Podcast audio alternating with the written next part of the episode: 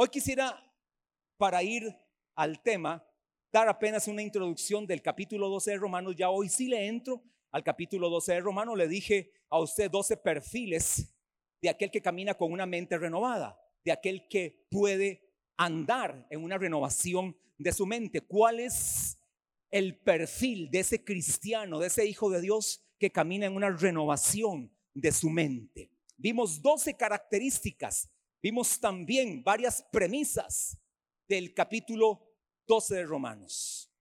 Pero hoy vamos a ver 12 cosas que son Romanos 12, 1 y 2. Usted ha oído, por ejemplo, pasajes o capítulos famosos. Hay capítulos famosos en la Biblia. Bueno, toda la Biblia es poderosa, toda la Biblia es famosa, toda la Biblia es maravillosa, pero hay capítulos. Hablemos del Nuevo Testamento, por ejemplo, capítulo 13 de Mateo. Es el capítulo de las parábolas del reino de Dios. Capítulo 3 del apóstol Juan es el capítulo del nuevo nacimiento, del amor de Dios. Capítulo, vamos a ver, de Primera de Corintios 12 es el capítulo de los dones del Espíritu. Este, vamos a ver otro capítulo, Hebreos 11, es el capítulo de la fe. Extraordinario capítulo 11 del libro de Hebreos. Capítulo 6 de Efesios es el capítulo de armadura, pero hay algo más, todavía más específico. Sí, está, está bien. Es más, podemos llamarla la armadura de Dios. Sin embargo, yo le agrego, es el capítulo de la guerra espiritual, capítulo 6 de Efesios. Y claro, ¿cómo no vamos a hacer una guerra espiritual efectiva con esa armadura que nos presenta el capítulo 6? Capítulo 3 de Apocalipsis. Las iglesias de Cristo, el mensaje final a las siete iglesias de Asia Menor. Capítulo 20 de Apocalipsis el capítulo de el milenio. Capítulo 21 de Apocalipsis, el capítulo de cielos nuevos y tierra nueva y la nueva Jerusalén. Y así. Ahora, Romanos capítulo 12 es el capítulo de la renovación de la mente. Y de esa manera poder servir a Dios de forma eficaz. Así empieza Romanos 12, dándonos un mandato para caminar en una renovación de nuestra ya hemos visto características de una mente renovada, ya hemos visto el perfil de aquel que camina en una renovación mental. Hoy vamos a entender estos dos versículos, Romanos 12, 1 y 2, y vamos a entenderlos. Dice Romanos 12, 1, no vamos a entrarle hoy al 2 porque por obvias razones no nos da tiempo. Dice Romanos 12, 1, así que hermanos, os ruego por la misericordia de Dios que presentéis vuestros cuerpos en sacrificio vivo, santo, agradable a Dios, que es vuestro culto racional. Note cómo empieza. Romanos 12, lo primero que es Romanos 12, 1 y 2. Note cómo empieza. Número 1, así que. Es decir, Romanos 12, 1 es una ampliación de lo que dice el capítulo 1 hasta el capítulo 11.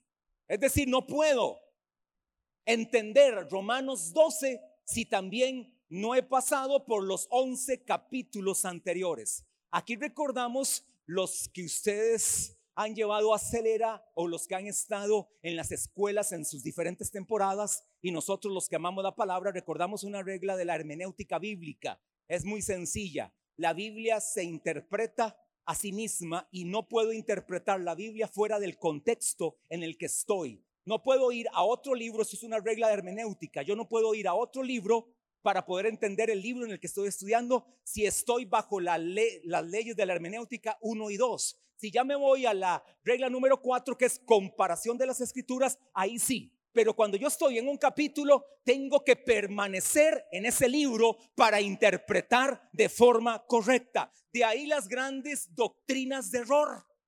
Nacieron de una falsa, de una pseudo interpretación, de una mala interpretación y usaron un texto para decir un pretexto totalmente fuera de contexto. Y por lo tanto, hoy usted oye gente que ya no cree en el poder del Espíritu Santo. Totalmente una doctrina de error. O por ejemplo, hay gente o doctrinas que dicen que Jesús fue un muy buen profeta, excelente profeta, pero murió y con Él murió todas sus enseñanzas. No sabe que Él vive y nos da vida en abundancia, ignoran los milagros que sigue haciendo en nosotros, ignoran el poder de Dios que causa en nosotros e ignoran la palabra de Dios. Y así hay tantas doctrinas erradas. Hoy, por ejemplo, hablando de forma moderna, hoy hay una forma ideológica de pensar y es el transhumanismo, donde el transhumanismo le dice que usted puede ser Dios. Eso lo practican Jeff Bezos, el dueño de Tesla, Bill Gates, los grandes organizadores y grandes jerarcas de la OMS y de la ONU, ni se diga. Ellos creen que ellos pueden llegar a ser Dios. Y por eso ellos están haciendo una Biblia con inteligencia artificial donde es su propia Biblia la que ellos están haciendo. Fuera totalmente de lo que la palabra de Dios verdadera e inspirada y ratificada nos dice y comprobada. Y así hay tantas formas de pensar que totalmente nos sacan de la voluntad de Dios. Así que entonces, cuando hablamos de ir a la palabra, tenemos que ser consecuentes con la interpretación. El más grande problema en la interpretación bíblica es el problema de la consecuencia. Es decir, muchos interpretan la Biblia de forma inconsecuente. Hay que ser consecuentes en la interpretación de las escrituras. Es decir, si yo adopto un método de interpretación, tengo que seguir con ese método de interpretación en todo el estudio que estoy usando. Yo sé que hasta ahorita algunos no me han entendido, pero quiero poner un fundamento sólido para que sepa que lo que aquí se dice, se dice con rectitud, se dice con integridad y se dice también con un estudio, usando un poquito la manera de pensar, usando un poquito la mente y no decir tres estupideces de buenas a primeras. Número uno, así que, hermanos, y note esto, ¿a quién le está hablando? ¿A quién le está hablando? A hermanos. Es decir, le está hablando a gente que ha experimentado el nuevo nacimiento, a gente que ha nacido de nuevo, a gente que ha tenido un encuentro con Jesús. Ese capítulo específicamente, entonces, a usted y a mí es al que nos está hablando. Ahora, pastor, y yo que estoy aquí por primera vez, y yo que de repente apenas estoy empezando, también para usted es claro, para usted también es. Sin embargo, usted necesita una plataforma para que su vida sea una vida exitosa. ¿Sabe cuál es la plataforma que usted necesita? Así como varias varios sistemas ocupan una plataforma para operar, usted y yo necesitamos una plataforma para poder vivir. Se llama Jesús en nuestras vidas. Dice Primera de Corintios capítulo 3 verso 10, verso 11, perdón, dice, nadie puede poner otro fundamento que el que está puesto, el cual es Jesucristo. No hay otro fundamento, es Jesucristo. Esa es la plataforma sobre la cual nosotros edificamos. Ese es el fundamento por el cual nosotros levantamos el edificio llamada la vida cristiana. Es Jesucristo, el Hijo de Dios, Señor de señores y Rey de Reyes. Entonces entendemos, número uno, que el verso uno de Romanos relaciona todos los anteriores versos y le está hablando específicamente a la iglesia como usted y yo hoy estamos acá. Es un mensaje para nosotros. Número dos, dice, así que hermanos, eso es lo número uno. Número dos, os ruego por las misericordias de Dios. Oiga esto, os ruego es una súplica lo que está haciendo el apóstol Pablo. Lo que está diciendo es, por favor, escuchen lo que voy a decir. Por favor, pongan atención porque esto que voy a decir va a ser determinante en sus vidas. Es un llamado. Eso es como el papá que le dice al hijo, no vayas por este camino, no vayas a este sitio, no andes con estas amistades. No practiques eso que otros te están enseñando. Me contaba la pastora que ahí, este, en un caso que este, ella abordó, le pone la persona en el mensaje. Sí, pastora, gracias, todo bien. Llegará el tiempo, llegará el momento en que voy a regresar, le dijo la persona. Va a llegar el momento. Y yo después medité, no se lo dije a ella, yo después medité. ¿Y cuándo va a llegar ese, ese momento? Mientras llega ese momento, tus hijos se te pueden revelar.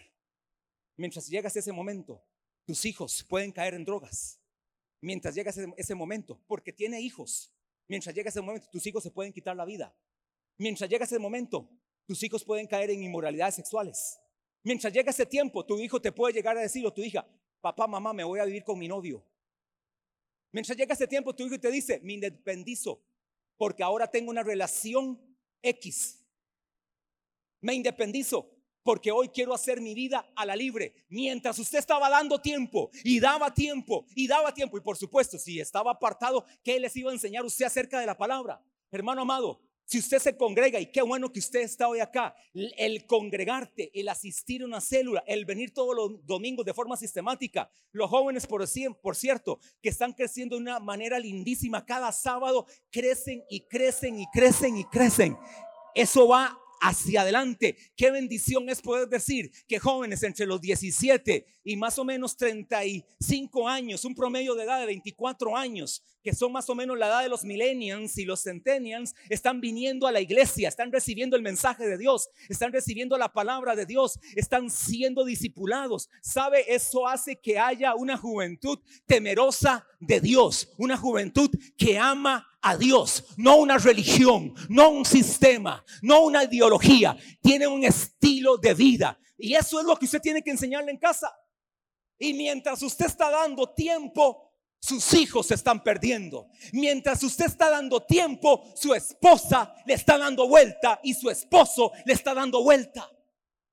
Mientras usted está dando tiempo, las deudas te están ahogando y las malas decisiones no te dejan salir adelante mientras estás dando tiempo. Es que todo va a pasar. Es que esto es normal. No normalice lo que la palabra de Dios no hace normal. Y ese es uno de los grandes defectos de la iglesia del presente siglo. Normalizar lo que la Biblia no llama normal. Y poner bueno lo que la Biblia llama malo. Ese es uno de los grandes problemas.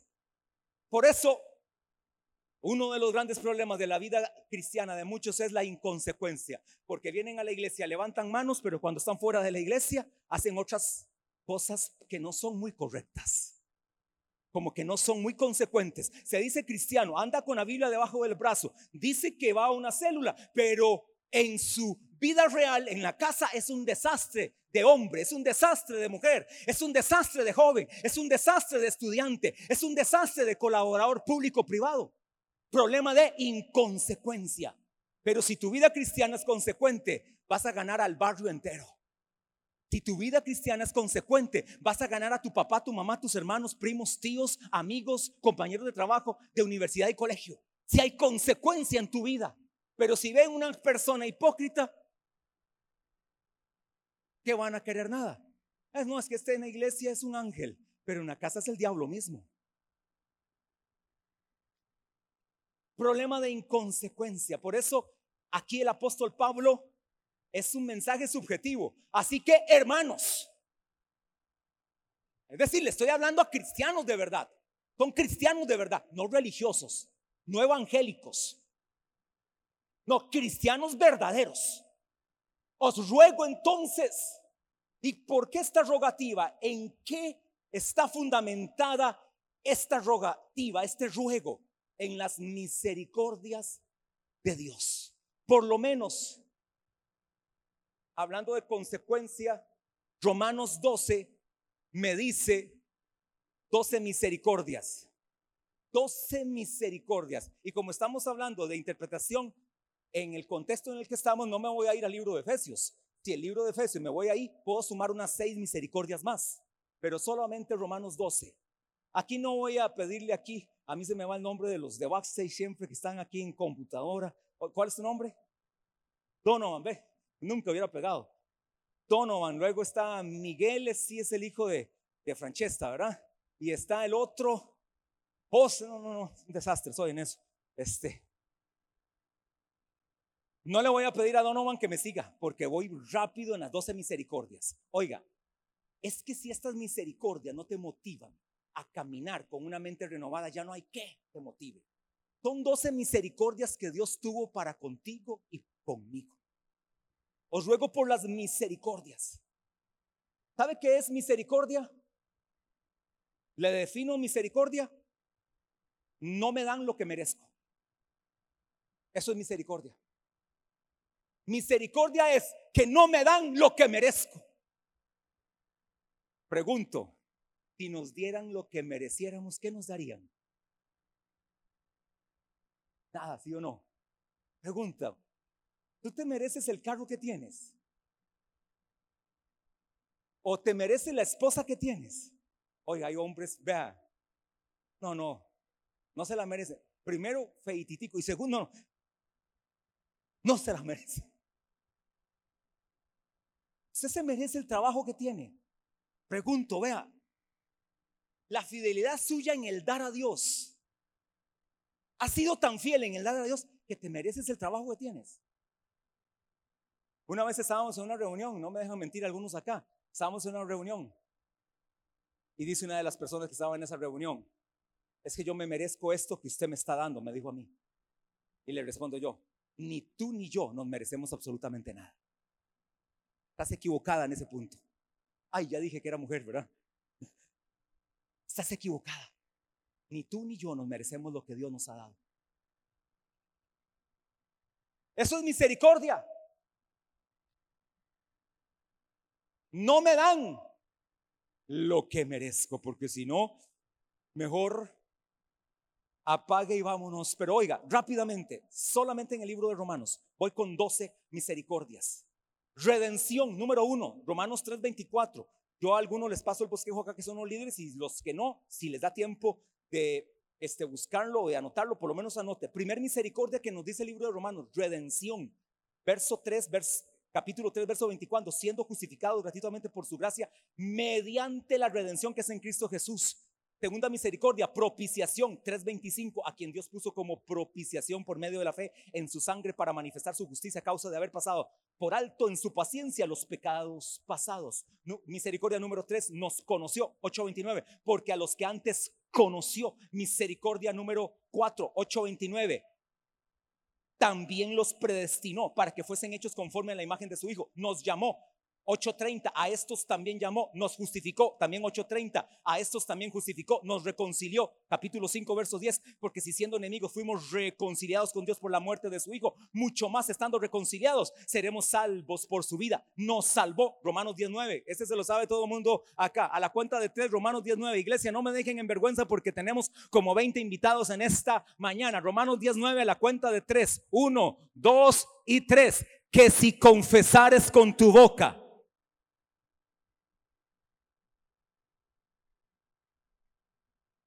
Amén, así es. Seremos salvos. No sé cuál misericordia llevo. 19. Número, no sé cuál, cuál seguiría. 9 habitación del Espíritu Santo. Cuando dicen amén? Esa es una misericordia maravillosa. No lo merecemos, pero nos dieron al Espíritu Santo, Romanos 5:5. Y la esperanza no avergüenza porque el amor de Dios ha sido derramado en nuestros corazones por el Espíritu Santo que nos fue dado. Estamos reinando vida, misericordia número 10. Pues por pues y por la transgresión de uno solo reinó la muerte, mucho más reinarán en vida por uno solo Jesucristo los que reciben la abundancia de la gracia y del don de la justicia. Misericordia número 11, glorificación. Y a los que predestinó, a esos también llamó, y a los que llamó, a esos también justificó, y a los que justificó, a esos también glorificó. Y número 12, gracia.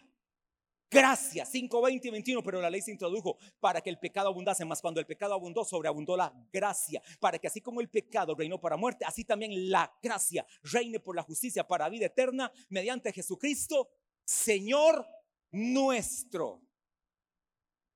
Entonces, misericordia es, no me dan lo que merezco. Y la número 12, gracia. ¿Sabe qué es gracia? Me dan lo que no merezco.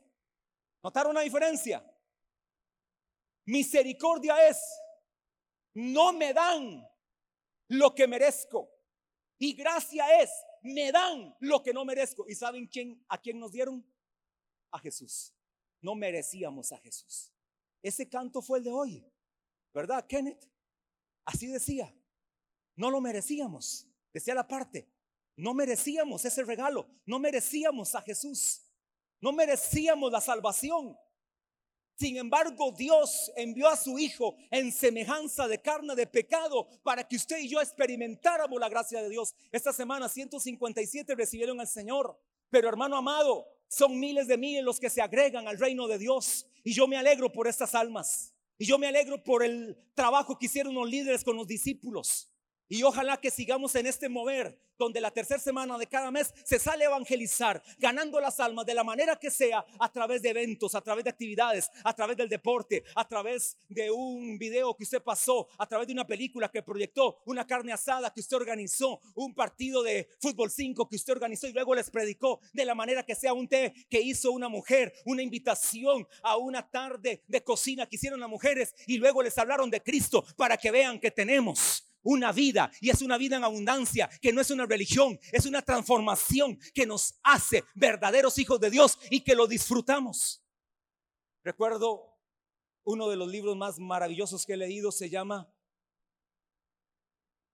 La cuarta dimensión, se llama, del doctor Cho, que ya murió, por cierto, Paul Jong Cho, ya murió. Él es pastor, o era pastor, creo que está su hijo ahora, era pastor de la iglesia más grande del mundo. Oiga, y esto es increíble. ¿Sabe a dónde está la iglesia más grande del mundo? En Corea, pero estamos hablando que es en el continente asiático. O sea, donde es un continente totalmente musulmán. Un continente que tiene no uno, sino tienen miles de miles de dioses. Una vaca es un dios. Un perro es un dios. Una mosca es un dios. Una cucaracha es un Dios. Como usted lo vea, eso es Dios. Y en esa iglesia leo un testimonio para eso del año noventa y tantos, por ahí que leí ese libro, La Cuarta Dimensión, se lo recomiendo que se lo pida la pastora para que lo lea, La Cuarta Dimensión 1, porque está la Cuarta Dimensión 2, léase la 1.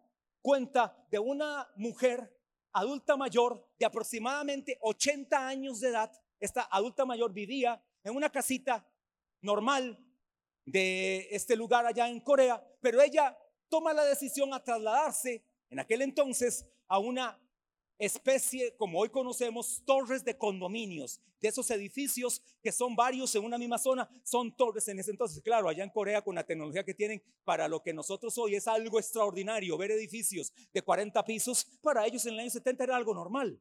Ella se traslada a vivir a una torre de esas. Y entonces ella dijo, tengo una meta, ganarme a todo el edificio completo para Cristo. ¿Y sabe cómo empezó haciéndolo? Hacía queques, hacía repostería. Y entonces llegaba todas las mañanas a dejarle a la vecina una repostería. A la semana siguiente a otra vecina. Pero una vez que hacía amistad con ellas, les hablaba de Cristo. Toda la torre de condominio se convirtió a Cristo. Toda. En el año 70, Corea del Sur, y estoy hablando de Corea del Sur, recalco, porque Corea del Norte, del Norte, perdón, sí es muy anti Dios, más por el presidente que tienen, ni se diga, ¿verdad? Entonces, para el año 70, más del 80%, más del 90% de la población era musulmán en la nación de Corea.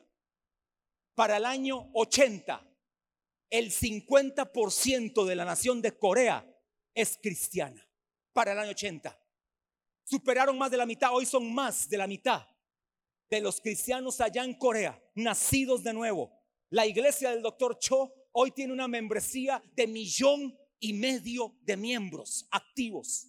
Tienen una montaña de oración, lo que llaman una gruta de oración, donde tienen una empresa de autobuses, donde hay más de 200 buses, donde relevan a la gente hora tras hora para ir a orar. 24 horas de oración en la montaña de oración allá en Corea, con un sistema de servicio de buses que transporta a mil cristianos que están rotándose por hora, orando 24 horas por un avivamiento de este país. Y si usted se ve, esta nación es una de las naciones más prósperas, es una nación que estaba en una crisis total para el año 70 y hoy es una de las naciones más prósperas, de las mayores exportadoras de autos. Los carros que muchos de ustedes tienen son carros hechos allá en Corea del Sur.